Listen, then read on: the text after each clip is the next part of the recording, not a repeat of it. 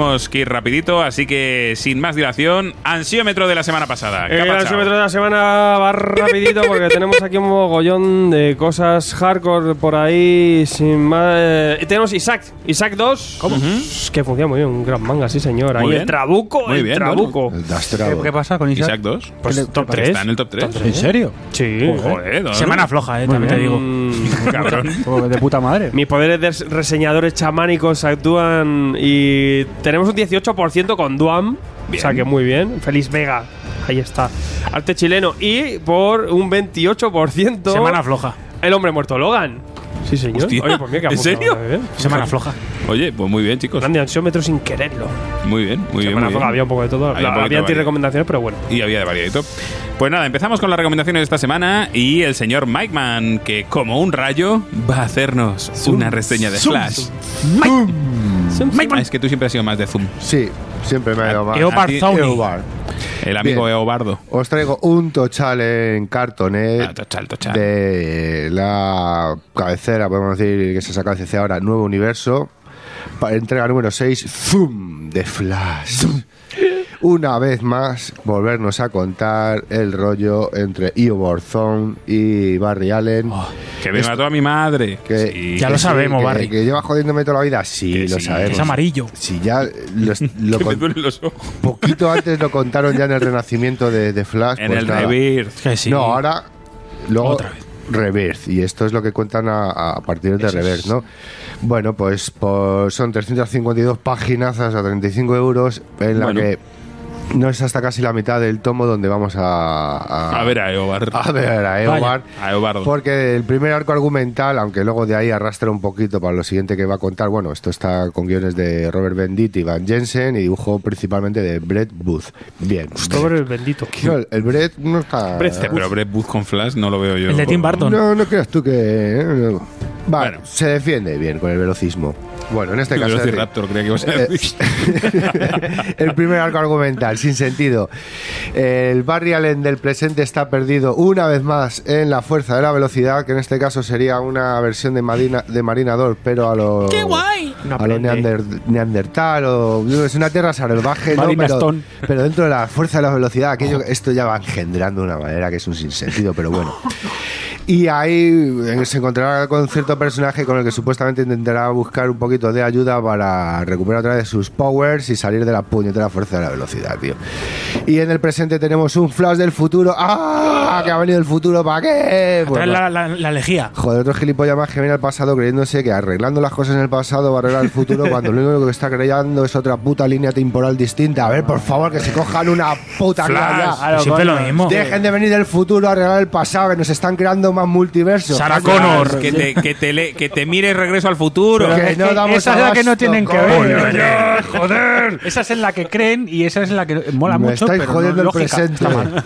Gente del futuro, hijos de puta. Cabrones. Bueno, pues Bueno, qué tensos estamos, ¿eh? Estamos muy. Y Con un arco argumental muy ma- muy similar al rollo del Flash de CW que podemos encontrar. ¿Hombre? Sí, aquí además vamos a tener al Wally afroamericano. En este caso no está con Iris de pareja, está con otra chiquita. Da igual, si al poco de empezar el tocha lo va a dejar con ella. O sea, ¿para qué vamos a? Y ya a partir del segundo arco argumental, la mitad del tochal, eh, comienza ya la aparición de Zoom. Y en este caso, pues De profesor Zoom, que no es lo mismo que Zoom. bueno, sí, también, profesor. En este caso, ¿qué es? Pues hace una especie, se hace un magneto. Se dedica a viajar por diferentes épocas y va atrapando gente que va relacionada con la fuerza de la velocidad, cada uno con sus poderes engendrados, o sea, como nos haga los cojones a Benditi. Cosas sin sentido que tienen que ver con la fuerza de la velocidad, sí. Y en este caso, pues bueno, ¿para qué? Pues para una vez más, si yo solo no puedo, me junto con más peña para joderle aún más a Flash. Y esto podría ser otra vez, pues digamos, el primer encuentro entre Flash y Zoom en el universo Rebirth. ¿Qué queréis que os diga? Si tenéis un, ya te digo, ni la mitad de, de- de páginas, un número que, una etapa que se escribió el Geoff Jones con, no sé si lo dibujaba con Nazi Van Stever, me parece. Sí, la parte, la parte de. no, no, no es que sea una etapa, fue el regreso, el regreso de Flash. Y tienes, lo tienes contado de una forma más aseada, más bonica y más velocista. Siempre lo mismo. Completista de Fad, es verdad, es que no salimos, no salimos Siempre de lo Allen, macho. Zoom, la fuerza de velocidad, de la madre que los. No te quitas el chandal. No os quitéis nada. ¿Dinerinchis? Dinerinchis, pues 35, te he dicho antes, ¿no? Me parece. Sí. Sí, 35 pavazos, 352. A lot of money. ¿Y nota? Y no, no, no lo notan. No, no, no, está ni yo. No, notan ni lo que te está contando. Pero esto, va. Vamos a poner un 5 raspado. Y, Y si eres fan del Leopard, al menos sí, hay hombre, un sí. cómic que sale Leopard. Sí, ¿no? pero es que te va a salir una vez más lo mismo de siempre, Bueno. salvo que a lo mejor es como si aquí a Eduard la diferencia le pones una nariz de payaso. Y dices, joder, va a gastar Claro. 25 pavos para que, ver que solamente le han puesto una nariz de payaso a En vez de Eduard. rayos rojos, Es rayos gracioso porque yo también traigo a Eobar hoy, o sea que... Eduard está en todos los lados. Y ya para rematar, si traigo algo ya de la otra compañía. En este caso nos vamos a Marvel Comics. Setentismo puro y duro. Te gusta. Spider-Woman Origen. Engendro minitochal de, de entre SD y Panini Comics, De de, estos ML. de los ML. Edición limitada de solo 1500 números, ya sabéis, se corre rápido. ¿Cuál tenemos? Corre, da Wallapop. Pues a mí me han asignado ni más ni menos que 1451. Bueno, hostia, eh, solo quedan nueve, ¿eh? Quedan pocos. Casi me dan el farolillo rojo. Y bueno, en este caso, ¿qué os traigo? Pues ni más ni menos los orígenes de Spider-Woman, de, De la Jessie. De la Jessie. Ahí la Jess. Esto, el primer número lo guionizó Archie Goodwin. Bien. Recordar el dibujo, el diseño del primer disfraz de la vestimenta era de Mary Severin. Dibujaba, creo sí, Salbuscema. Y ya esto salió en Marvel Spotlight, que era la cabecera para engen- sacar los nuevos proyectos. ¿Pero por qué? Esto no era ni más ni menos que adelantarse una maniobra comercial, porque Filmation, creo que era, iba a sacarse una Spider-Woman cuando todavía Marvel no la tenía. Dijo Stanley, a mí vais a hacer un lío en marketing. A ver, a ver, de guiones no sé, pero de cosas de estas, vamos, os vais a cagar. Entonces llegó, le dijo a Archie Goodwin, tú, tío, que eres un crack, hazme aquí un personaje femenino que sea Spider-Woman. La única condición que no tenga nada que ver, absolutamente nada que ver con Peter Parker. Vale, pues perfecto. Una vez lanzado el primer número, que es un personaje en el principio supuestamente trabaja para Hydra y tenían un origen más relacionado con una mutación de una araña a través del ¿cómo se llama este este personaje rosa el alto evolucionador. Pero luego lo cogió Mark Wolfman dijo bueno mm, me van a dar la oportunidad de desarrollar un poquito más al personaje en el Marvel Twin One aquí con la cosa para luego yo poder dar a luz la, la- lo que sería ahora una miniserie, los ocho números de, de Spider-Woman, ¿no? Entonces, jugando un poco siempre con este personaje que le falla la memoria, cualquiera que entre en su camino por medio intenta manipularla, y mm, que si eres de origen animal, que si eres de origen humano, las arañas siempre de por medio, cambio de, de disfraz, tampoco mucho, pero se agradece lo que hizo Carmine Infantino una vez que entra en la serie con Mark Wolfman, de ponerle ese pelazo a la Jessica Drew, y bueno, las explicaciones de, de risa, pero bueno, ¿Cuál- cosas de los es- cuál es 70. la explicación? Pues que se está quitando, pues al principio iba con, capu- con máscara completa. Sí, con máscara completa. Sí, en un momento que se la está quitando, hay un pavo en la historia que la ve y dice, ah, Jessica Drew, te he visto, eres una rubia castaña, tal. Y entonces dice, bueno, pues como me va a reconocer cada vez que lleve la máscara de Spider-Woman, ahora voy a ir con el pelo suelto, pero me lo tiño de negro. Y al verlo del negro, ya no va a pensar que soy la misma que Chapó, me vio antes. Chapó, chapó. Chapo. Cosa de los 70. No explico El ácido. qué. Ojo, eh, que da igual, porque que yo soy el que defiende que un tío con gafas es lo mismo que un tío sin gafas. Y con rizo, eh, ojo, con rizo. Pero ¿qué es lo bello de esto? Pues ver cómo va evolucionando un personaje, alguien que le puso mucho, cari mucho cariño, Mark Wolfman, que en un momento dado el propio reconoce que no sabía por dónde llevarla, porque va que sea al principio rollo tipo Es buena, es mala, ¿qué espionaje con Hydra, Furia, luego lo metemos un poquito el rollo de terror y le metemos al hermano Green, al hombre lobo de Marvel, un personaje que se crea aquí Mark Wolfman, el ahorcador y tal. Luego se saca un número otra vez todo buen rollista, colorista. No, no sabía por dónde ir un poquito, pero bueno. Mola un poco porque es recuperar algo de clásico de los 70 de lo potable. Y joder, pues tienes co- acompañado dibujos de Sally John Buscema por medio también. Unas portadas casi enormes también, pues con Jill Kane y Al Milgro. Merlon. E incluso hasta George Pérez se marca y Joe Sino tienen portadillas también, pero sobre todo ya te digo, guion, guion principalmente de Mark Wolfman en su etapa antes de irse a DC y montarse las crisis. Por lo que esto no es un guion a la manera tradicional Marvel, esto no es un folio para, un, para 24 páginas, aquí les hacía trabajar un poquito más, les ponía más indicaciones a los dibujantes. Y bueno, sobre todo ver sorprendentemente a Carmín Infantino a finales de los 70, que pues, todo suelto, sueltísimo. No le conoceréis, pedazo de orejes, pues es el Papa de Flash, entre otras cosas, y se dibujó también el polo. el primer Deadman, que era acojonante, era como un Kirby, tío, eh, a otro pero muy similar. ¿Y qué os puedo decir? Nostalgia, nostalgia de este personaje que en su momento yo de canijo lo leía en blanco y negro, tío, con este, el motorista fantasma, Morbius, todas esas historias, pues uno se las leía en blanco y negro, verlas ahora recuperadas así a colorcico. Y recuperarse un poco, pues ya te digo, el comienzo es de un personaje de como al principio parece que va dando tumbos y, joder, para mí es uno de los personajes que parece de segunda fila, pero que les tienes bastante más cariño mucho. de lo que pre- pre- en un principio la editorial te, te pone en primera línea, ¿no? Muy rico. Yo lo quiero. ¿Nota? Este sí le ponemos nota. Usted le va a poner un 8 y medio, hombre. Muy bien. 85 ahí a Spider-Woman a Origins. Spider-Woman, Jessica Drew. ¿Cuánto vale este que no me quedó? claro? 35 también. No, Ah, pues joder. no 35 con 95. 280 páginas. Bueno, Es que limitado. Que solo son 1500, tío. como Claro. siempre. Que solo que quedan pocos. Comprarlo y, en tú 4 tienes, y tú tienes 1451, solo quedan 49, eh, amigo. Este es el- Yo tengo rápido. otro, o sea que estoy jod- Y Luis otro. Madre mía. ya no queda- ya, ya- solo ya no quedan queda, ya no. 36. Ya no queda. Bueno, pues Hombre, sí que es verdad que muchísimas. los MLE o no funcionan nada y te los comes, o, sobre todo funcionan los, como los un tiro. libreros que te los quedas ahí, ahí quedan, hasta luego. o tiran bien y este está tirando bien. Y es normal porque es un personaje y además está re- reeditando ahora su etapa también en el Marvel Collection, también la etapa está más, modernita que está bastante guapa. ¿La de Javier Rodríguez? Lo de Mark Wade, era de Mark Wade, puede ser. Ah, vale. Y, y bueno, pues también pues es un personaje que mola muchísimo. O sea que, que muy bien. Fantástico. Fantástico, fantástico, fantástico. Pues, eh, pues nada. Muchas gracias, señor Mikeman. Un Muchas placer. Y seguimos. Y seguimos con nuestro amigo Sergio H. ¿Qué dices? ¿Qué me dices? ¿No? ¿Se me ha ido, Alfredo? La crisis nos hemos volteado. Ay, perdón, me, me he Pues cruzado. sí, pásatelo. Se me ha cruzado. Si Perdón, Alfred, Alfred, Alfred. pasa nada. Dark Origins. Ya me he quedado. Dice, pues yo ahora me relajo. ¿No? no. Vaya hambre. Pues traigo dos cómics también, una semana de tranquilidad, eso sí, la semana que viene. Uf. No, no, no, no lo va a dar, no Lo lo, va a dar, es lo que hay. Pero bueno, sí que, eh, bueno, traigo uno de Marvel, porque en Marvel salían cositas, Marvel, y, y me sorprendía mucho. Ya sabéis que a mí me gusta todo lo que ponga, lo que tenga Damantium. Y, y bueno, pues eh, traen un tomo en tapadura, 18 euros, Marvel HC, Lobezno, Orígenes Salvajes. Sneak. Sneak, tío. Snicked. Y una portada de Totino Tedesco que te cagas en la. Aupa. Madrecita mía. Y bueno, eh, decir que me rayé mucho porque este material, me, claro, digo, esta portada, esta portada, no sé si tengo este cómic o no lo tengo, no sé si lo tengo o no lo tengo. Eh, sí que tenía la de Spider-Man, porque esto en verdad se publicó en una serie de, de, de novelas gráficas o one-shots o trabajillos que nos contaban ciertos orígenes de los personajes. ¿no? Yo tenía el de Spider-Man como soy completista y se llamaban Primera Temporada. Por ejemplo, el de, el de Spider-Man, no me acuerdo quién era, creo que no sé si quién lo hacía eso, no me acuerdo. Que total, era Cullen Boon. Te, contaba ahí un poco los primeros pasos de Spider-Man. Y este Lobezno, Orígenes Salvajes, pues es ese, ese Lobezno primera temporada. O sea, que puede ser que alguno ya lo tengáis.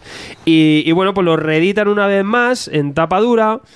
Y eh, yo creo que el motivo también es porque eh, por quién lo firma, por quién lo dibuja. Tenemos aquí uno de los primeros trabajos en Marvel de el amigo murciano Salvaspin. Ujú. Que no le pega una mierda dibujar a Lobezno, pero bueno, eh, dibuja bien. Lo que pasa es que el tono es una ruina para Muy lo que es. ¿no? Es, es que es flipante porque tiene una viñeta que es impresionante, que es un homenaje a Barry Wilson en Mid con, con Arma X, que está tal cual, es muy chula, pero claro, con su estilo que no le no ese rollo. Entonces, bueno, pues claro, y ahora me suena, pues eso, que estoy viendo algo de Lobezno, pues con el, con el tipo de dibujo que le pegaba más a un Deadpool. Bueno, Es así. Pero bueno, eh, cachondísimo también los guionistas de esta obra, porque tenemos a Ben Acker y Ben Blacker. Los de Y. Ben Affleck de Pues Ben y Ben Blacker eh, pues nos traen aquí lo que es un origen de lo bueno que en verdad eh, a ver fuera de coña y fuera del tono empalma con Arma X que es lo cachondo del tema ¿no? Eh, están reimaginando y vuelven a revisitar el momento en el que Lobezno sale de Arma X, niña acaban de inyectar el Adamantium, se ha cargado todo el mundo y sale al bosque, ¿no? Por ahí, por, por Canadá. Y en este momento es donde retoman aquí esta historia y nos cuentan, que ya lo hemos visto en muchas historias, pero vuelven a revisitarla, ¿no? Desde ese punto en el que eh, pues eh, lo coge el departamento H, que es el que luego crearía Alpha, Alpha Flight, Buen sitio. y, y cogen a, a Loveno como, como agente de campo y tiene una- unas primeras misiones. Primera misión, pues donde vemos que ya se está enfrentando por estos bosques canadienses al Wendigo. Eh, aparte, pues aparece un Hulk, aparece un Hulk por ahí que os sonará mucho esa primera aparición de Loven, ¿no? Ese enfrentamiento con Hulk, que también está Wendu- eh, Wendigo por ahí, pues todo esto, pues esa misión que le mandan a, a Loven. Entonces, pues recrean todo esto, ¿no? Con, con estos personajes que también eh, forman parte del departamento H y un Loveno que empieza a tomar eh, su identidad como lo como lo ven, ¿no? más que como Logan, ¿no? Empieza también a perder su, la memoria y todo esto, y aquí es donde empieza a generar a generarse como, como héroe. Van buscando un poco esto. eh, además presentan eh, donde presentan aquí presentan el traje, le toman un traje todo guapo, luego dice, espérate, te doy otro nuevo que el otro tenía bigotitos.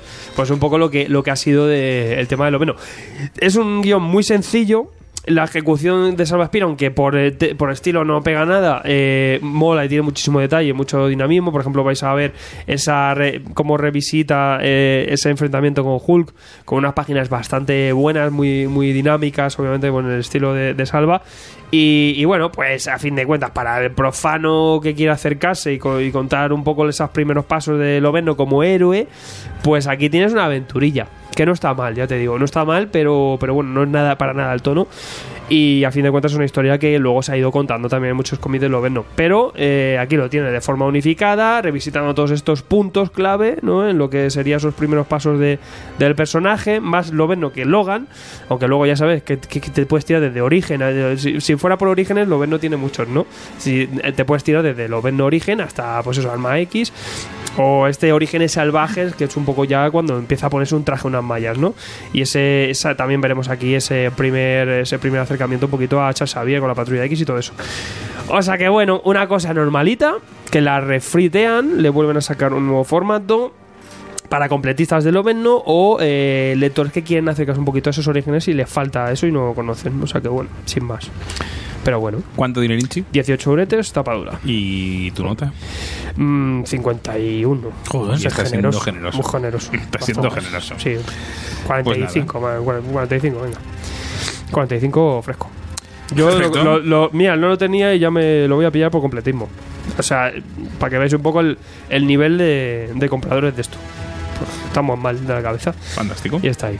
Fantástico. Fantastiquísimo, así estamos.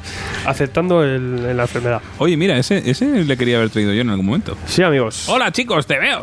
¡Ey! ¡Hey! ¡Hey! ¡Hey, pasa? niños! ¡Cómics! Sí, amigos, porque traigo un, un cómic que no apetece nada, pero por las pintas que tiene, Sí, es esto que- es así. uf. Dolmen Editorial nos lo trae en tapadura, eh, Biblioteca HC de Howard Shaking, no de tapadura, sino de Howard Shaking. Ya sabéis que nos trajo hace poquito Estados Divididos de Histeria, es una obra bastante chula, muy guapa, la verdad es que muy, muy bien. Ahí tratando un poco el tema político con, con macarras y tal, muy Shaking todo, políticamente incorrectísimo todo. Y nos trae un cómic, pues eso, uno de su último trabajo de independiente, que es Hey Kids Comics. Hola chicos, cómics. No la media bueno, vuelta. Muchachos. y la, la portada es un fotomontaje asqueroso, eh, y- pero sí que es gracioso porque ya ves aquí que, que sale el autor diciendo, nah, esperaré al tomo, que ya llama mucho a... pues nos llama mucho a nosotros, ya sabéis. Y lo que tenéis aquí es un ejercicio de meta total, de meta cómic referencial del propio cómic, de la propia industria, que es flipante, ¿no? Eh, el cómic está bastante bien, tiene sus cosas, es Howard Shaking, ¿vale? Pero eh, creo que tiene muchísima profundidad y nos está contando con una sinceridad brutal todo el tema de, de la gestación un poco de- del cómic mainstream, ¿no? Del cómic de los superhéroes. Es una historia que nos va a hablar de diferentes autores, editores, que muchos están trasuntados. O sea, eh, claramente hay, por ejemplo, un trasunto literal de, de Stan Lee y de, El Lee y Stan de se llama. Jack Kirby con otros personajes, pero es así. Nos va a hablar de dos editoriales que a fin de cuentas en Marvel y DC.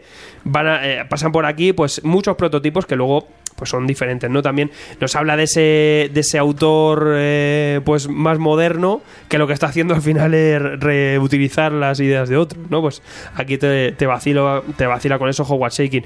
Y bueno, esta historia lo que hace es saltar en diferentes, en diferentes tiempos para contarnos diferentes situaciones y al final está haciendo un repaso de, de la industria como era antes y ahora, ¿no? Eh, sobre todo saltos en la Golden Age, en la época de la Silver Age y en la actualidad, ¿no? Vamos saltando de por los 1940 a 1960, hay bastante acción ahí, y luego también en los 2000 es cuando ya van falleciendo todos estos y están en los funerales. Todo esto, como decimos, es una crónica hardcoreta. No sé si sin- sincera, en verdad sincera. O sea, en, en cierto, en cierto sentido, en bastante sentido, es, es la industria del cómic derromantizadísima, que es lo que es, a fin de cuentas, si lo tratas como industria y de forma profesional. Y, y habla sin escrúpulos y con un lenguaje muy hardcore, ¿no? Eh, por ejemplo, en los 60 eh, o en los 70, 80, pues hablan los editores, ¿no? De, de, joder, pues está funcionando esta mierda que estamos haciendo. Y dice, pues eso es porque lo- lo- lo- los que compraban cómics no han querido madurar y siguen comprando cómics, ¿no? Pues son hablan, hablan, de- hablan así y en verdad es un poco ese sentimiento, ¿no? O los propios autores diciendo, joder, es que es, flipante porque hacíamos mierda, pero como hacíamos mierda, con el tiempo la mierda es cultura.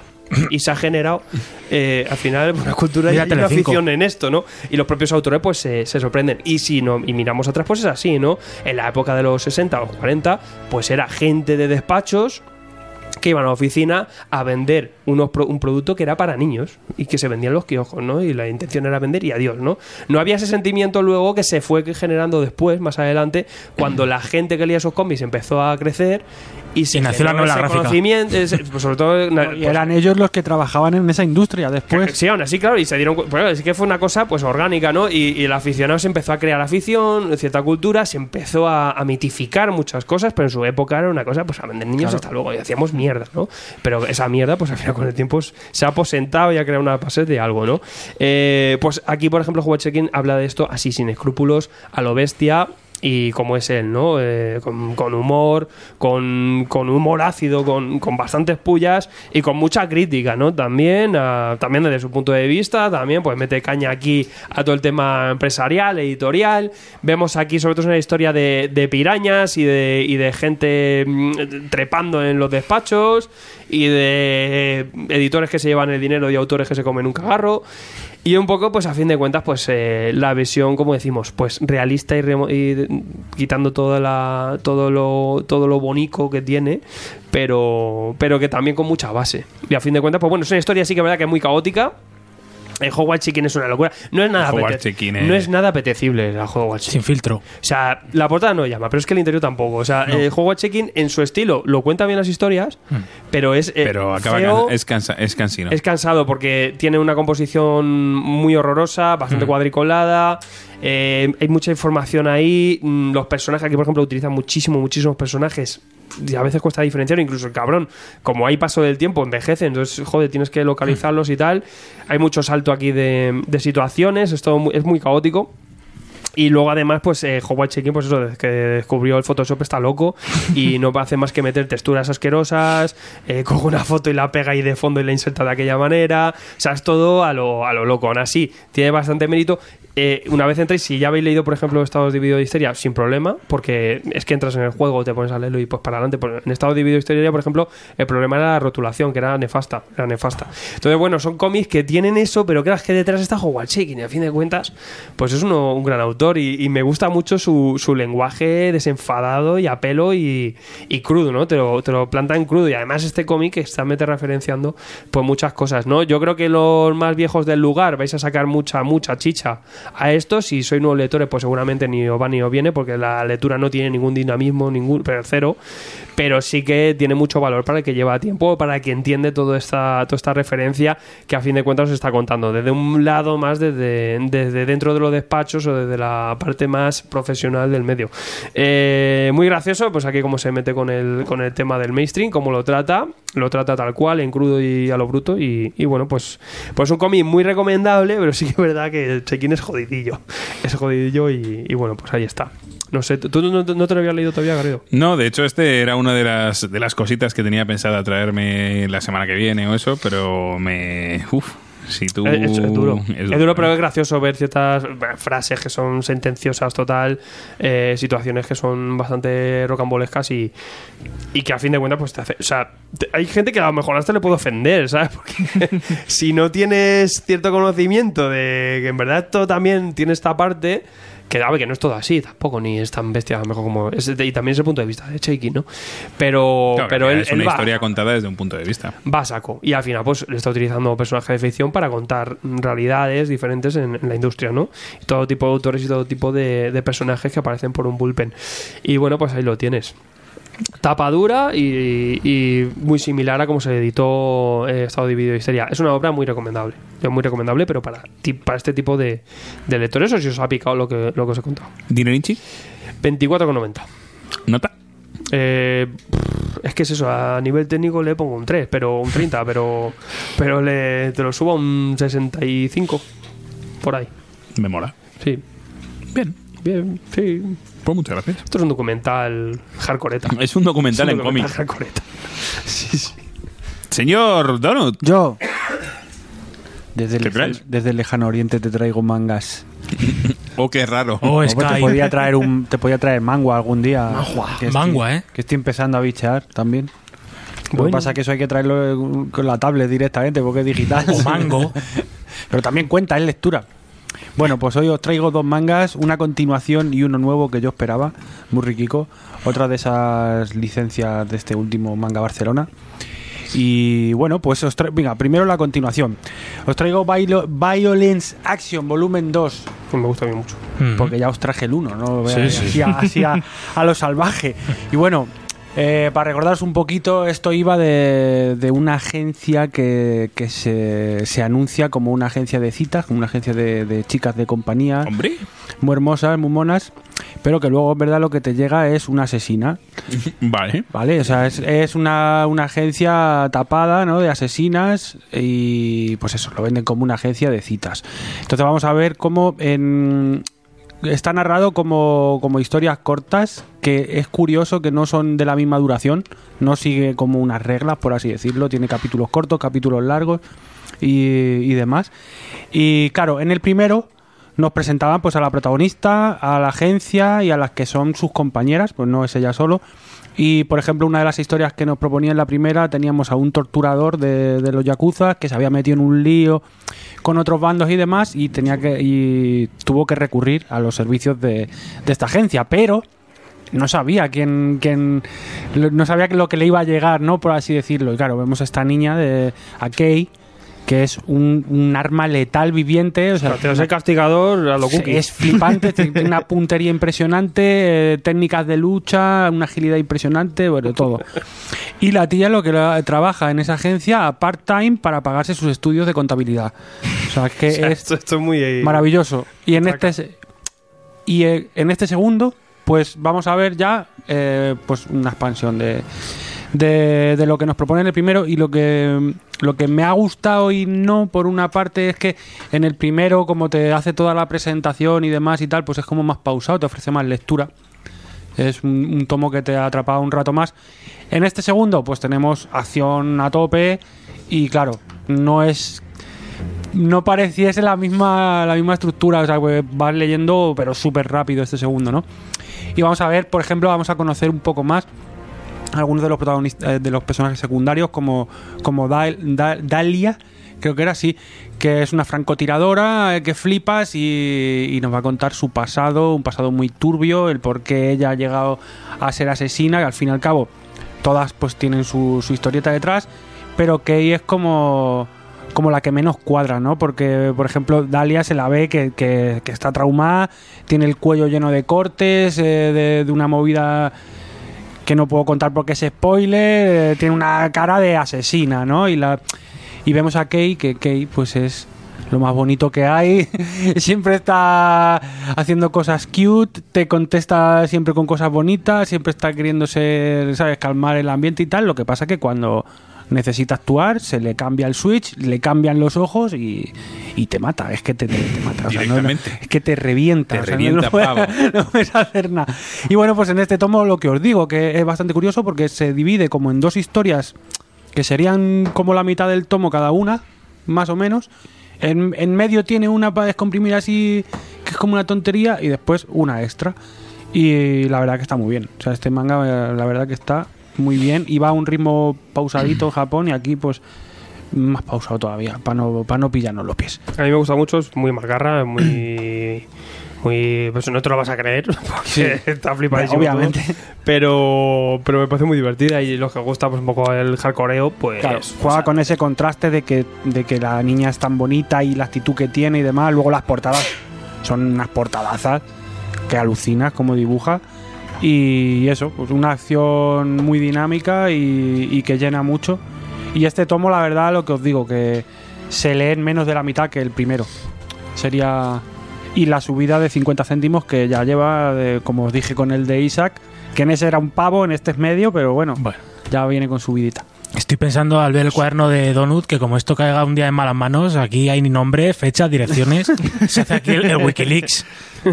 Yo que como no me prepare las movidas, luego no me acuerdo. Aunque, lo- no lo mire el cuaderno, pero. Madre mía. Va a acabar en la bajada de Japón ahí. bueno, ahora Japón ya lleva 5, por fin. Vaya. Que la otra vez que lo traje, pues llevaba 4. Fantástico. ¿Y cuánto vale este? 9 pavos. Bueno. Nota. No, no, Yo dij- no di- pongo nota. dijimos en otro programa, además me lo he escuchado. ¿Te gusta? Que yo ya no ponía nota, que Vale, yo vale. las iba a poner al ¿Te ha gustado? Me, me ha gustado mucho. ¿Me lo recomiendas? Esto- que sí, me lo lea mucho, yo? mucho, mucho. Sí, sí, sí, sí, te va a gustar, es muy divertido. ¿Ves? Pues y está Esto- súper bonito. Eso y- para mí es una evaluación. Claro, súper bien hecho, técnica muy buena de ejecución. Bien editado, bien encolado. bien. Todo bien. Te lo- es un cómic que te lo pasas muy bien. Yakuza amo de casa. Ahora te- sí, sí, sí. Los libreas tan He locos. leído- Ahora- esto por encima. pasamos al siguiente, ¿no? Dale, dale. Pues os traigo. The Raidon King 2. ¿Cómo? No, no, no. no. Raidon es un Pokémon, No no te subas el Raidon. Esto, a ver, Raidon este King. es, es un, es un. Me refiero a Raidon King 2 en plan de que pues es del mismo tipo. ¿Cómo de- se sube al carro? De, de humor absurdo, en plan de que hace más gracia, por así decirlo, la situación que te propone que el chiste realmente Este mí. o así, ¿no? Yo creo que sí, yo creo que sí te gustaría. Si, si te gusta Raidon King, este tipo de humor te gusta. Ibrea. Ahora vamos a comentar una cosa de Ibrea que a mí me está sorprendiendo, ¿vale? Porque ya lo he notado en un. En, en Uy, un alguno- pequeño. en- en- Uy. en algunos mangas últimamente lo estoy notando. El y, POSIT, ¿eh? y es que no, o sea, lo que flipo es con, con los lomos. El Parece, no sé si es que han reducido gramaje, no sé qué han hecho, pero parecen la mitad y son 200 páginas. Mm. Magia. Y es que, eso, ¿En es, que serio? es como finísimo. Esta web porque han comprimido. El del héroe del escudo me pasó lo mismo, que me quedé yo diciendo, pero este Blandy Blue. Y claro, comparándolo con otras ediciones de Ibrea, es que no, no Pero coincide. le han bajado gramaje, yo creo. Han tenido que bajar gramaje porque Sí. esto no es un lomo de un tomo Así de no- 200 no- páginas. Eso no es un lomo sube ni en nada. precio, pero de. Eh, a ver, ¿no tengo el precio apuntado? Sí, sí lo tengo. Bueno, os traigo Goku Sufudo. ¿Eh? Goku Eh, por Sufudo. favor, en castellano. Este es uno de eh, Yakuza Amo de Casa, Qué ¿vale? La han, la han publicado como Yakuza Amo de Casa. Este es uno de los que me llamó mucho la atención de las nuevas licencias del manga de Barcelona, al igual que Raidon King y, Claro. y Chino Wadachi, que todavía falta por, por eh, publicarse y alguno El más. chino Wadachi. Paisa para mí. Chino Wadachi, ¿te acuerdas que teníamos Sí. el chiste? Bueno, ¿qué vamos a ver en, Gu- en Goku Sufudo Yakuza Amo de Casa? Pues eh, una, una parida de esto, una situación, una situación de, esta- de japoneses. No digas más. Mola un montón. Vale, vamos a tener a Tatsu, que es el mejor puto amo de casa que hay. Madre mía. el, mejor- No lasaña hace. el tío más dedicado a las tareas del No hogar. es amo de casa, es puto amo No, no, de no, casa. es el puto mejor. Y encima te mata. El puto mejor amo de casa porque, el, claro, el tío quiere ser el mejor. El tío que me, me dedico a esto lo voy a hacer, vamos, lo, mejor que se pueda. Que ¿no? ¿Quién es este Tatsu? Pues es un ex Yakuza. Que no es cualquier Yakuza, obviamente, pues no nos van a contar aquí la historia, puto la historia de. Pepito, no, nos van a contar la historia de Tatsu el Inmortal. Hombre. Si se llama Tatsu el Inmortal, Taxus. no es por dar besitos y todo eso, no es por ser muy cariñoso. O sea, a este tío le tienen un miedo que te cagas en, en los bajos fondos y, y ahora en los supermercados. Porque Que no se le ahora cuele una yaya. El tío, por algo que, que descubriremos, por algo que se nos va a ir desgranando. Este es otro manga que se cuenta en historias cortas y son también capítulos autoconclusivos. Eh, en esos capítulos se nos van a ir metiendo la- las perlitas, ¿no? Para que conozcamos. O sea, no te dicen, este Statsu es así, es así, viene de aquí, viene de acá, ¿no? Con, con esos capitulitos lo vas a ir conociendo. Y al principio, pues solo te presentan a él, te presentan cómo, cómo está preparando la comida, cómo hace la compra, que va a todos lados con su mandilito puesto, de, con, con su perro ahí dibujado y tal. Y pues poco a poco nos vamos a enterar de que, de que el tío pues ha formado una familia y, y que se dedica a esto solamente. No viene su hermano como a, como a buscarlo, como un poco a, entre comillas, a echarle por cara. Bueno, ¿dónde estás? ¿Dónde está Tatsuo el inmortal? Que, que las demás, los demás facciones de Yakuza y demás igual que se nos comen. Porque claro, antes lo tenían todo controladísimo, tenían al tío más peligroso, ¿no? Y como ahora está desaparecido, pues no se sabe si, si ha muerto, qué ha pasado, ¿no? Entonces, pues se, les echan encima.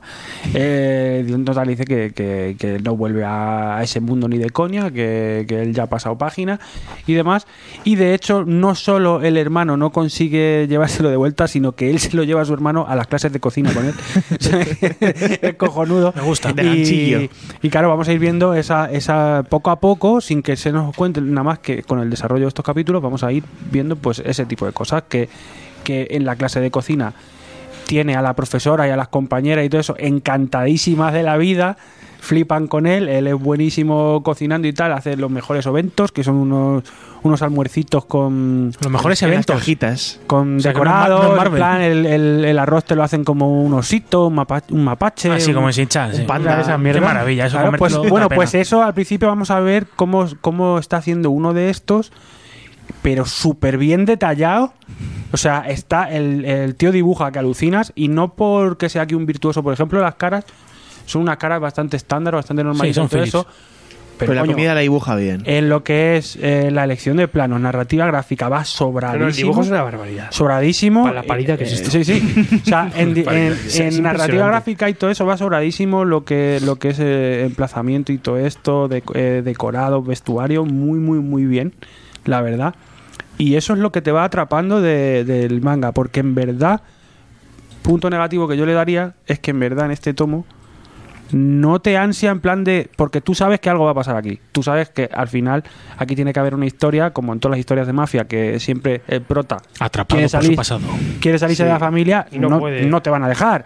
Obviamente, o sea que obviamente aquí van a venir tíos a por este nota que no tiene que hacer uso de la violencia en todo el tomo, pero vamos a ver cómo sus habilidades de Les cocina un vento para que se vayan. sus, sus habilidades de asesino y de, y, de, y de luchador callejero las desempeña de otra manera. No voy a decir cómo, pero lo vais a ver. Y pues se va a ver en situaciones límite como meterse a las rebajas y Joder, eso. mandar a sus esbirros a las rebajas que no compran bien. Eh, Os dije no sin sal. bien, que no que, que me habéis traído esta mierda de rebajas que son y cosas así. Y bueno, pues vamos a ver, como os digo, poco a poco que este tío pues está casado, tal, cosas que nadie sabe de él y que vamos a ver. ¿Y por qué? ¿Por qué?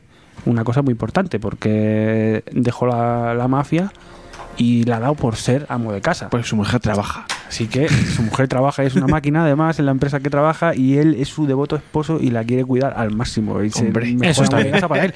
O sea que muy bien, la verdad, muy, muy interesante, aunque como os digo, no llega.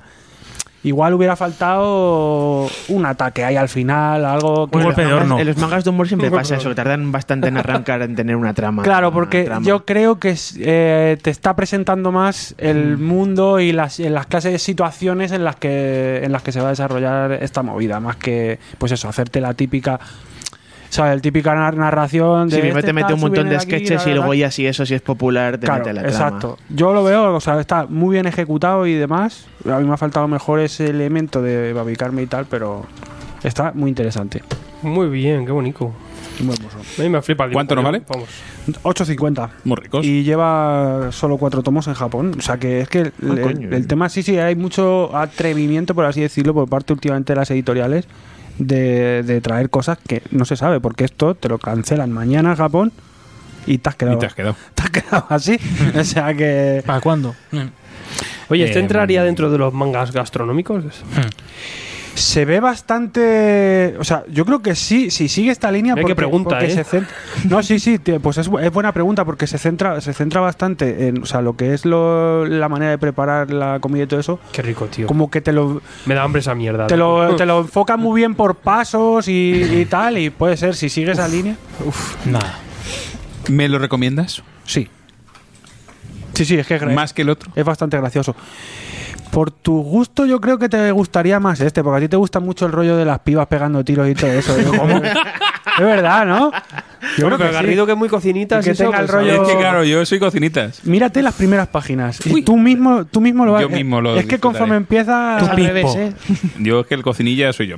Pues nada, muchísimas gracias, Dorut. Hostia, Nada. cómo corta aquí el- Claro, claro, es que en esas cosas está muy detallado. ¿Cómo corta el bacalao? Señor, ahora sí, Sergio, es que tenía muchas ganas de lo tuyo, porque lo tuyo es... mm, Si no lo hubieras traído tú, lo hubiera traído yo. Ya.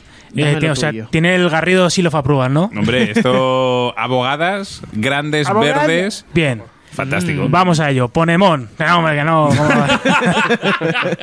esto es así. Si, si, es, si es verde, bueno, esto es así. La gente lo Es debe, así. de, lo debe de saber. Es así. Y, si, y además que esta época... eh, La Julka de Slot Sí. es que tiene mucho de abogados. O sea, es, Sí, más, mucho, es, mucho. es una Lee McBeal Es la etapa con más, un más poquito abogada. de, de- de fuerza ahí, de, de tochismo, pero es abogada total. Bueno, vamos al meollo. Vamos a meternos dentro del caso. Marvel. Sí que es un caso. No, eso tampoco era un chiste. Tampoco me reí las gracias todas. Marvel Collection nos trae el ter- tercer tomo en tapadura y último Y último. Oh. de la muy esperada reedición y celebrada etapa de Dan Slott vistiendo las mallas moradicas y así blancas de la señora Hulka. Y en este caso vamos a tener el volumen volumen 4, los números del 11 al 21 y luego un especial de centrado en este dos pistolas Kiss, una especie de aventura con hombre lobo en el oeste. Bueno, 12 números Que a no, no me acordaba yo que solo eran 21 números lo de la Julka de Slot. ¿eh? no, Fíjate. son 21 números el volumen 4. Luego está el volumen 3, que, son- Ah. que son 12. O sea, son Vale, vale. serían 33. Tú pa- pareces uno de los abogados de la agencia de Julga que, Sí, que de- discuten todo el rato. por- Como este, el no sé qué, no sé cuántos y... No sé claro, claro. cuántos. Bueno, y porque claro, esto es... eh, Hakon and Mackenzie. Sí, bueno, Liber y tal, el, ya el trasunto Lee, ya está ahí. Liber y no sé qué. Que un Liber, ¿quién era Liber? Un tal Stan Lee, ¿no? Era el Sí, nombre sí, sí. verdadero. De hecho, juraría que es Lee, Liber and Liber, ¿no? Sí, algo así, sí, bueno. Eh, fin de la etapa de Dan Slott, como digo. eh, esta, Oh. esta, como dices tú, esta Ali McBeal, este Boston Legal también me recuerda un poco Oh. una serie que me encanta. ¿Tú, tú ya Boston Legal? James Spader, William Sander, mm, por esos diálogos no Por tan... favor, Sergio, por favor. Sergio H y yo estamos más conectados Pues que nunca Boston, en este Legal, momento. Boston Legal es un pepino. Amistad heterosexual. Bien, como William Sander y Jason, Y, James claro, Spader. tío. Bueno, una serie, ya digo, muy centrada, como dices tú, en el terreno eh, legal, de defensa eh, su- superheroica, que se, especialista este, se, se especializa este bufete. También vamos a tener, eh, las, como buena etapa de Hulka, como hacía también John Byrne, la parte del Slice of Life, la cosa más urbana, más pedestre. Vamos a tener eh, aventuras espaciales muy locas, vamos a tener Mamporro, vamos a tener, yo que sé, a Los Vengadores, a Shield, vamos a tener de todo. Pero sobre todo esta etapa mm, se centra en la carrera como abogada de Jennifer Walters, de Walters o Hulka y en esta serie de personajes pintorescos que Dan Slott nos va poniendo alrededor del bufete y alrededor de Jen. Pues yo que sé, el asombroso Andy, ¿no? Este, este androide que era, que era malvado, pero luego se hizo, se hizo bueno y traía los cafés. El androide del pensador. Claro, la abogada rival que está así un poco siempre pugnando con, con Hulka, Pugliese, ¿no? El, el abogado que es el interés romántico, o el chaval este que trabaja en el sótano donde están todos los cómics, donde claro, porque la jurisprudencia evidentemente, si son casos superheroicos, son todos los tebeos de Marvel y ahí tiene que haber alguien, un fricazo, una, una- un grupo de fricazos que controlen de eso y que, y que sepan manejar a los abogados por el que tebeo tienen que leer. Hostia, yo recuerdo cuando yo me leía esto Es de, es brutal de eso, ¿eh? chaval, yo decía, hostia, ese- por eso estudio Derecho, amigos. Por Claro. este tipo de cosas. y leo cómics, ¿no? Por Hulka. Sí, porque antes hablaba Alfredo del cómic de Taking de me, metareferencia y todo, pues Hulka es lo que más siempre ha jugado y aquí igual. Eh, guiños al universo Marvel, coñas, autorreferencias, ya digo, están tres tíos en un sótano hablando de TVOs de no, porque Hulka no debería tener cuatro volúmenes, porque John Byrne hizo tal y no sé qué.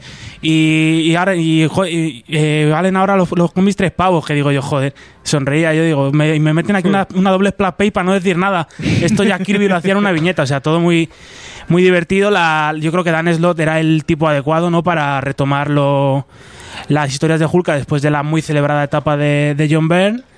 Eh, ya digo, una serie de personajes muy atractivos, muy, muy graciosos que, que supo meter alrededor de, de ella.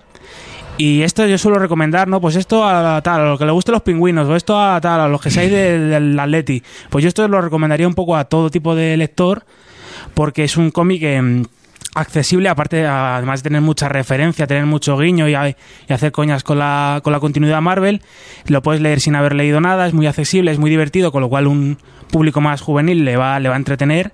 Y ya un público más adulto, pues es una, es una comedia en muchas ocasiones, pero es una comedia inteligente que no hace pasar por tonto al lector. Y ya si eres fricazo de la continuidad Marvel, te sabes todos los eventos, te sabes todo, pues lo vas a gozar con las, con las coñas que hay aquí. Al dibujo, en este caso, vamos a tener a Rick Burchett, un dibujo pues en la sintonía casi de toda la etapa, muy, muy limpio, muy, muy rápido, con poco detalle, que, se, que no es muy espectacular, pero se adecua bien a- al tono de la historia. Y sobre todo las portadas de Greg Horn, que a mí me, me vuelven loco ver esas pedazos de portadas. Vais a ver el tomo y lo vais a querer comprar.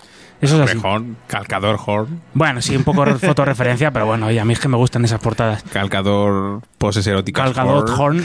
Y bueno, eh, aprovecho otra vez, ya lo, lo hemos dicho varias veces y yo lo he dicho varias veces, de, de, de pedir, de reclamar que en este programa hablemos, Exigir. sino de sí, sino de la Hulk de John Byrne en un programa, pues de esta de Dan Slott, que son etapas muy buenas, que luego saldrán por ahí, saldrá la serie que esa que tiene hacer- que viene a hacer Marvel y os ansiaréis con Hulka. Apúntalo. Y esto Sí, está favor. muy bien, muy fresco, tres tomitos. Cosas verdes. Cerrado. Primero yo quería hacer la de Burn. La de Byrne también, Correcto. pues oye, me- Más, eh, más, Más mm, classic. Sí, más fundacional. La sensacional Sí. Sí.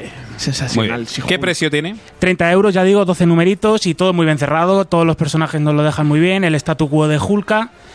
Y pues eh, un, nuevo, un nuevo orden ¿no? en cómo se desarrolla su, su forma de transformarse, porque siempre ha habido esos problemas, ¿no? Desde que John Byrne tomó las riendas de Hulka en esa novela gráfica que tuvo un accidente que ya no volvía, podía volver a convertirse en Jennifer Walters, hasta que luego llegó todo le- lo de Zona Roja de Geoff Jones y...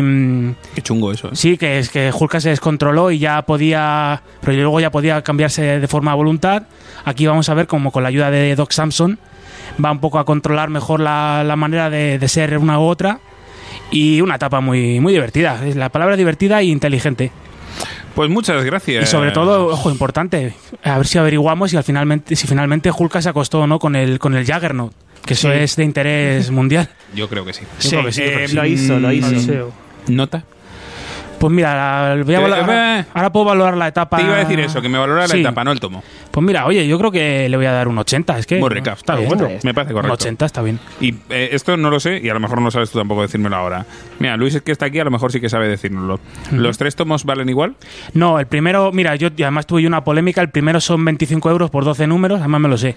El segundo, que fue donde yo me, me cabré, eran 9 números, 3 números menos, a 5 euros más, 30. Joder. Y este sigue valiendo igual, 30 euros, pero en vez de 9 son 12 números, con lo cual es un poco más, más coherente. Bueno, o sea que por 85 pavos nos tenemos la Julka completa. Piensa en verde. Muy rico. Pues eh, muchas gracias, señor Sergio. Pues nada, si es verde, bueno. Correcto. bueno, pues eh, siguiendo con el concepto si es verde es bueno.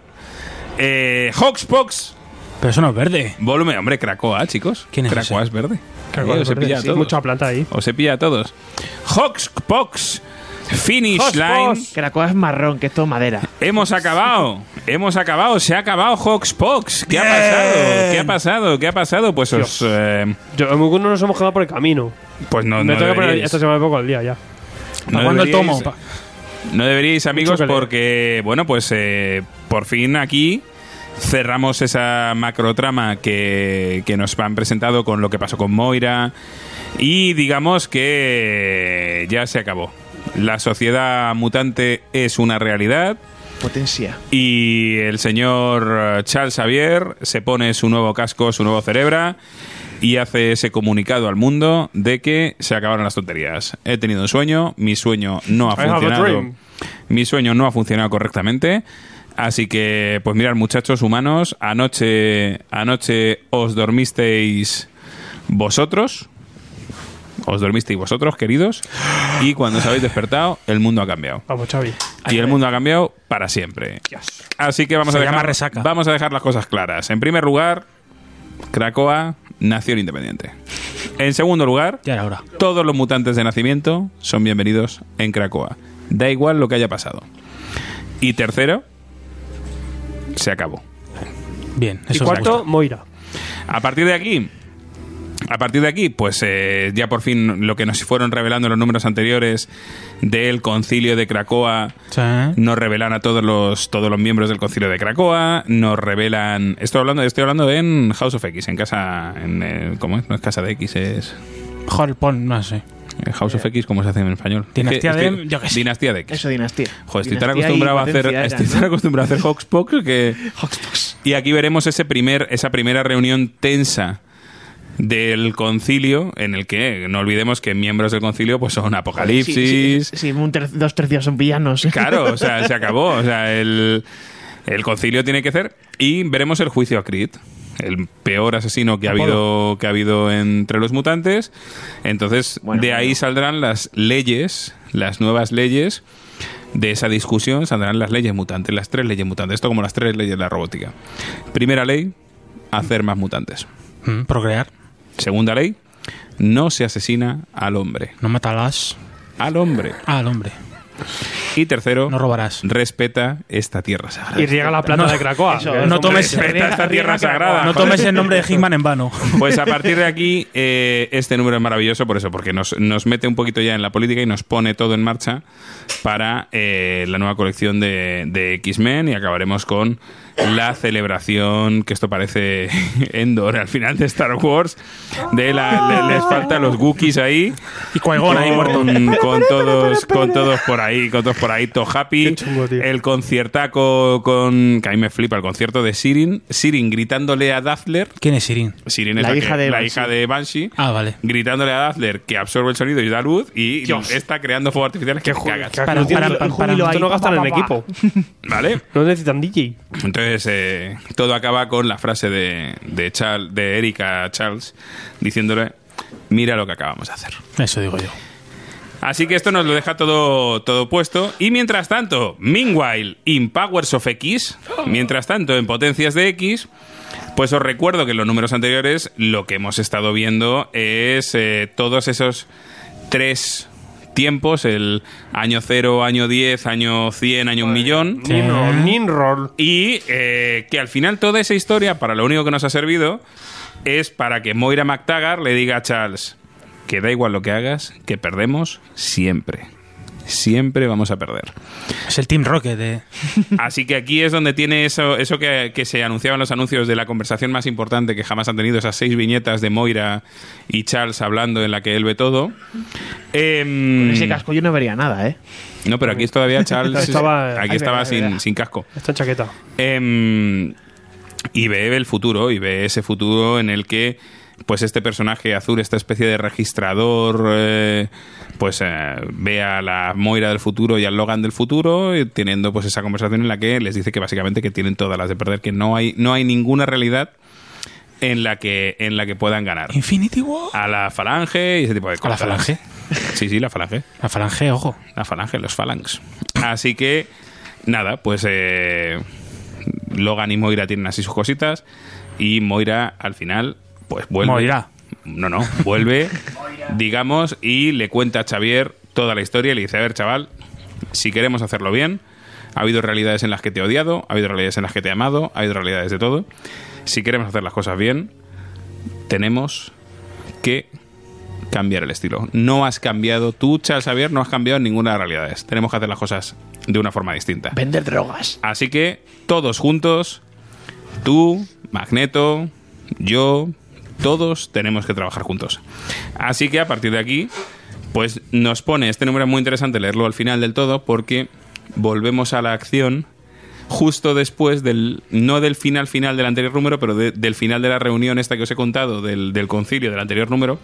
Y tenemos aquí la última conversación porque Moira se ha quedado un poco como en secreto. Ya no es parte de ese consejo de, del consejo secreto y de- acabaremos con la misma escena de los de los de los De la fiesta. de la fiesta de los Boogies. efectivamente además que son las mismas o sea esto es dibujo de Pepe Larraz y acaba con la misma frase de mira lo que hemos hecho pero la escena continúa un poquito O sea que no es un final, es un punto de aparte. esto y- es el principio de lo que la semana que viene os traigo Aquí la que- introducción. Madre Aquí, aquí la introducción y la semana que viene traigo cinco colecciones que vamos a hablar, que esto va a ser una locura. X-Men, Nuevos Mutantes, No es X-Force, saltantismo. Calibur, No han salido todas, eso es lo peor. Merodeadores. Sí, hombre, pero han salido todas las necesarias. No vengo Bueno. la semana que viene, ¿eh? O sea, luego viene Fallen Angels y lo vendo, pero bueno, esas ya hablaremos de ellas.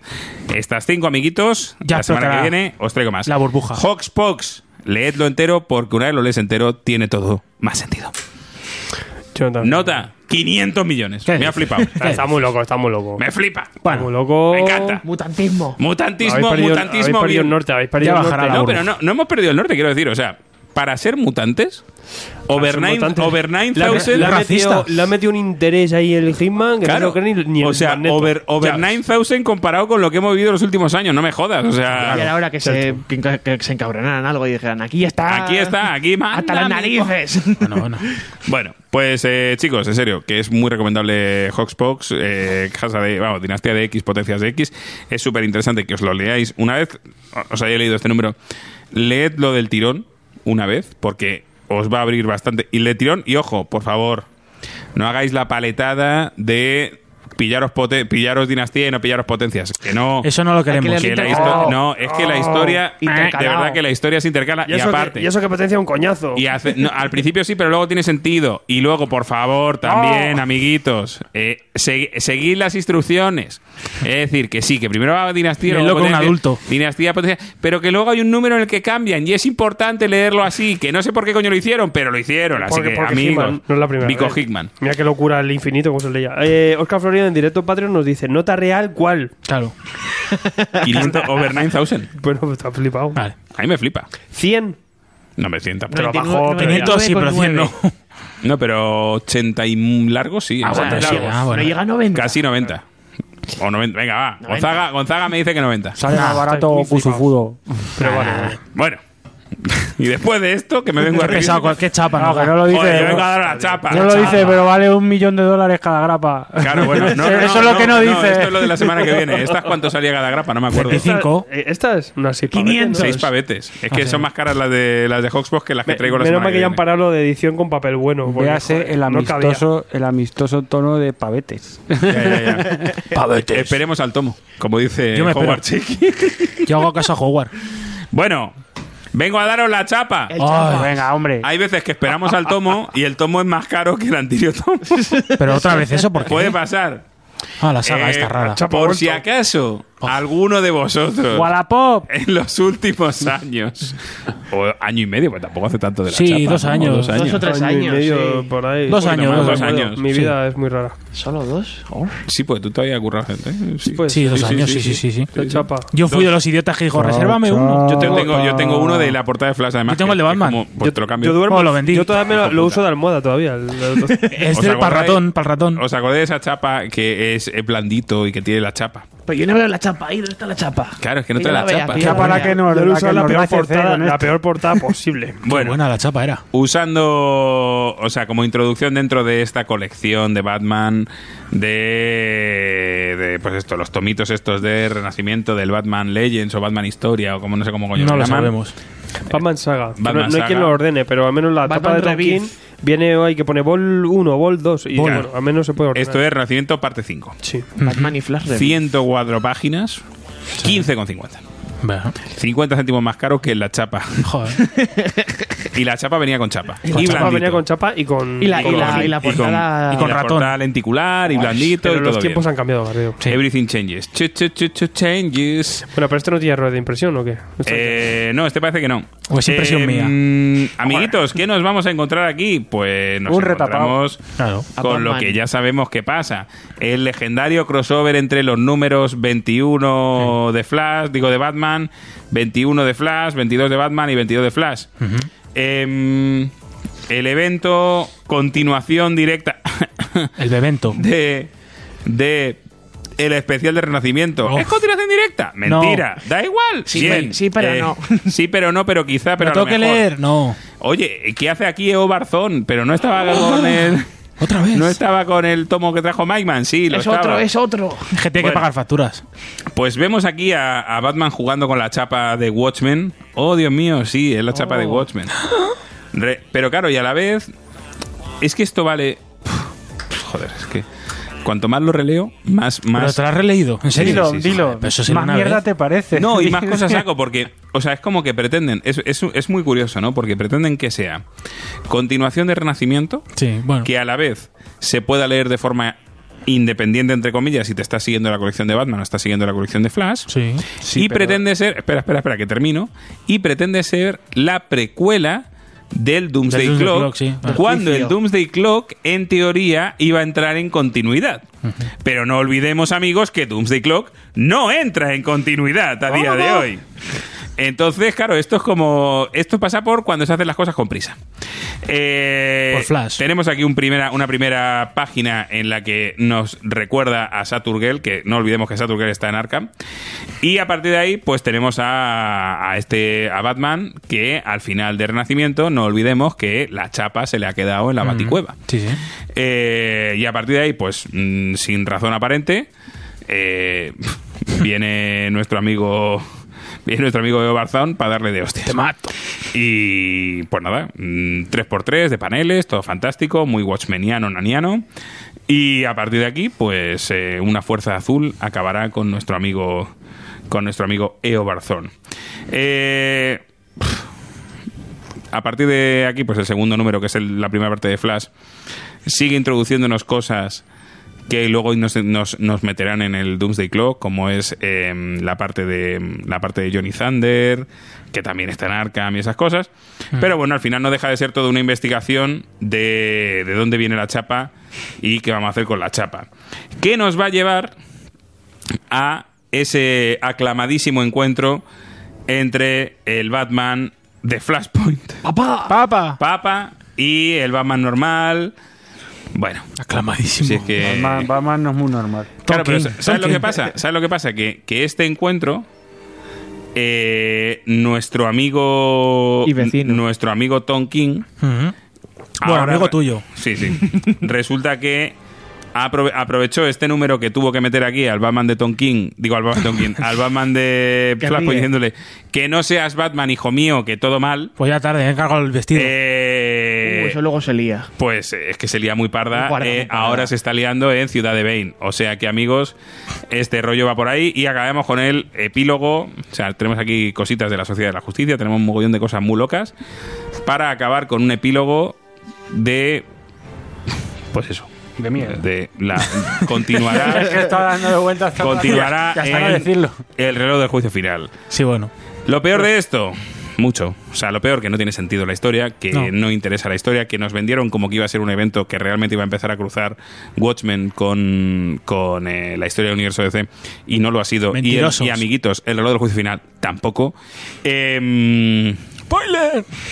No me lo puedo creer. Tampoco mi spoiler. pu- Agita tu puño lisa. quito mi puño. Un año de retrasos para esto. Claro, No puedo eh, creer. mm, Entonces al final, pues es que todo se queda como, como algo. Lo que me, me fastidia es que creo que se hubiera podido. No, pero no es culpa solo de Tonkin. Esto es, esto es Tonkin, Geoff Dandy Jones, Dio, todo el Geoff mundo. Jones, Vaya, o ha todos los salido. cabrones Dio. que están metidos aquí. Alan Moore por hacer Watchmen. No, hombre, no, Alan Moore no. Em, es que me da, da ideas de cosas que pudieron ser Ya. muy Lo chulas que pudo ser y no fue. y no fueron. Nada. Pero la portada molaba con la chapita. Sí. Sí, eh, eso sí. La lenticular era lo más guay. Ahí estaba en Wallapop, por Cuarenta. Pues es como el 45. metal, a vender portadas, tío. Claro. Rock and roll. 45. Y estoy siendo generoso. 45. 45 y- Buen dibujo, eso sí. No ha probado, por lo menos. Ah, tiene buen dibujo. Buen dibujo. No, tiene, perdón, tiene buen dibujo cada dos números. Lo salva. Sí. ¿No te gusta Porter? O sea, Howard Porter para esto no mola nada. Bueno, mira la o sea- diferencia de una buena historia. A lo mejor me va a meter aquí en terreno de en camisa de once. Ojo, eh, pero dale, No ha querido decir. Yo no, no, no has dicho nada del dibujo de, de Hulk. sí, ¿no? lo he dicho, que es sencillo. Sí. A mí no me gusta A mucho, ver, el pero. dibujo, por eso te digo que el dibujo no es lo que llama la atención de aquí, pero lo pones por las nubes porque la historia Claro. no vale y eso tienes que decir, no, no, pero el dibujo mola, ¿sabes? Pero el La- la dibujo mola. pa- Total, Y, total. y la mitad de eso, la parte de Favo, la parte de, de Howard Porter, pues hombre, A tu casa. se nota que hizo ahí la parte de Que no porque la- sea la Liga de la Justicia tiene que 3000 y esas cosas. No, es que me, me entristece mucho eso, el, el- el lo que pudo ser y no fue. Llorando. Es, de verdad, me, me toca la patata y sobre todo que luego yo sé lo que Tonkin ha hecho con esto, mamón. Yo sé lo que has hecho con el, con el Batman con el Batman de Flashpoint. Yo que sé, yo sé lo que has hecho con Jay Garrick y cosas que van Es verdad apareciendo que aquí. Con tu primo. Sí, sí, sale un minuto, llega Garrick en plan, Es ¡eh, que verdad. estoy aquí! ¡eh, adiós! Y ya está. O sea, Bueno, chicos, yo por la paliza que le da el Doctor Zoom a Batman me vale. Eso siempre mola. Que le Profesor. peguen a, más O sea, a que- Batman. que lleva Batman todo bueno. subido ahí. Sí, tío. No, pero se lo merece, guay, se lo merece porque Batman se merece siempre una. Siempre se la merece, que crujen. porque es tío. rico y vosotros no. Que. Es que- es que se la busca. Se la Bueno, busca. eso también. Bueno, Para eso, para eso está Joker, por fin un superhéroe de izquierdas. por fin. Que nos representa y sin chapa. El Joker es bueno. 15.50, Por aire, ¿eh? completistas, si lo queréis. Este, este ocupa, ocupa menos. Sí. Sí, este es blandito. Pues son 104 páginas. Al O sea, trastero. Por fin el tomo. 15.50 por 104 páginas Ocupa para, los, menos, para pero cuesta l- más. los locos del completismo. O sea que. ¿Quién vigila al vigilante de Gota? Pero qué. Tonkin. Pero qué ¿A dónde hijos de vuestra mala madre. Mala madre. Diciendo esto porque nos dais, nos dais esperanzas en algo que nunca Fue, fue. un año muy oscuro para los superhéroes. Sí, sí. Por Pero- eso, y gracias a este año, yo creo que hay mucha gente leyendo indie europeo ahora. o sea Y que yo hospos. estoy- y manga, que se han pasado. es por eso. es por eso. Lo, celebramos, de verdad. Celebramos que DC Marvel estuviera tan jodido. Y Hospos. Esa época, Hospos es de bien. traca. De ahí viene. Vámonos, que me disgusta. Hospos bien. Hospos. Bueno, eh, pues nada. Está arriba, Ya está. Está Esto, solo arriba. esto se acabó. Esto se acabaron las novedades. Ya sabemos que el ansiómetro. Por favor, a ver, una cosa. Puedo- última, última noticia. Si la semana que viene. Si la semana que viene ¿Qué? esto está dentro del top 5 del Votad, ansiómetro, Ah, no creo. Votad. me voy. O sea, dejo La el programa. chapa. Si fuera el de la chapa, sí, lo sí lo digo, petaba, ¿eh? pero ya. Así os lo digo. se La vende, esto se vende La bien. gente es muy Dejo troll. el programa. Se vende bien, es muy Se troll. vende bien porque arriba. est- si estáis haciendo la tapa de King así en cartón. Como tengan más votos que el. Yakuza, me Bueno. voy. Me voy. La, tapa de, la tapa de King en- es así. Eh, tienes estas cosas en medio. Tienes cometas, eh, Bromas, acertijos, y bromas, acertijos Bah. y chapas. Eh, la recordaremos con cariño. Bueno, Vámonos. te recordaremos con cariño, a, Tonkin. a ver una época en la que Snyder no era tan hijo de puta. Era majo. Amigos, el. Tribunal de los Búhos.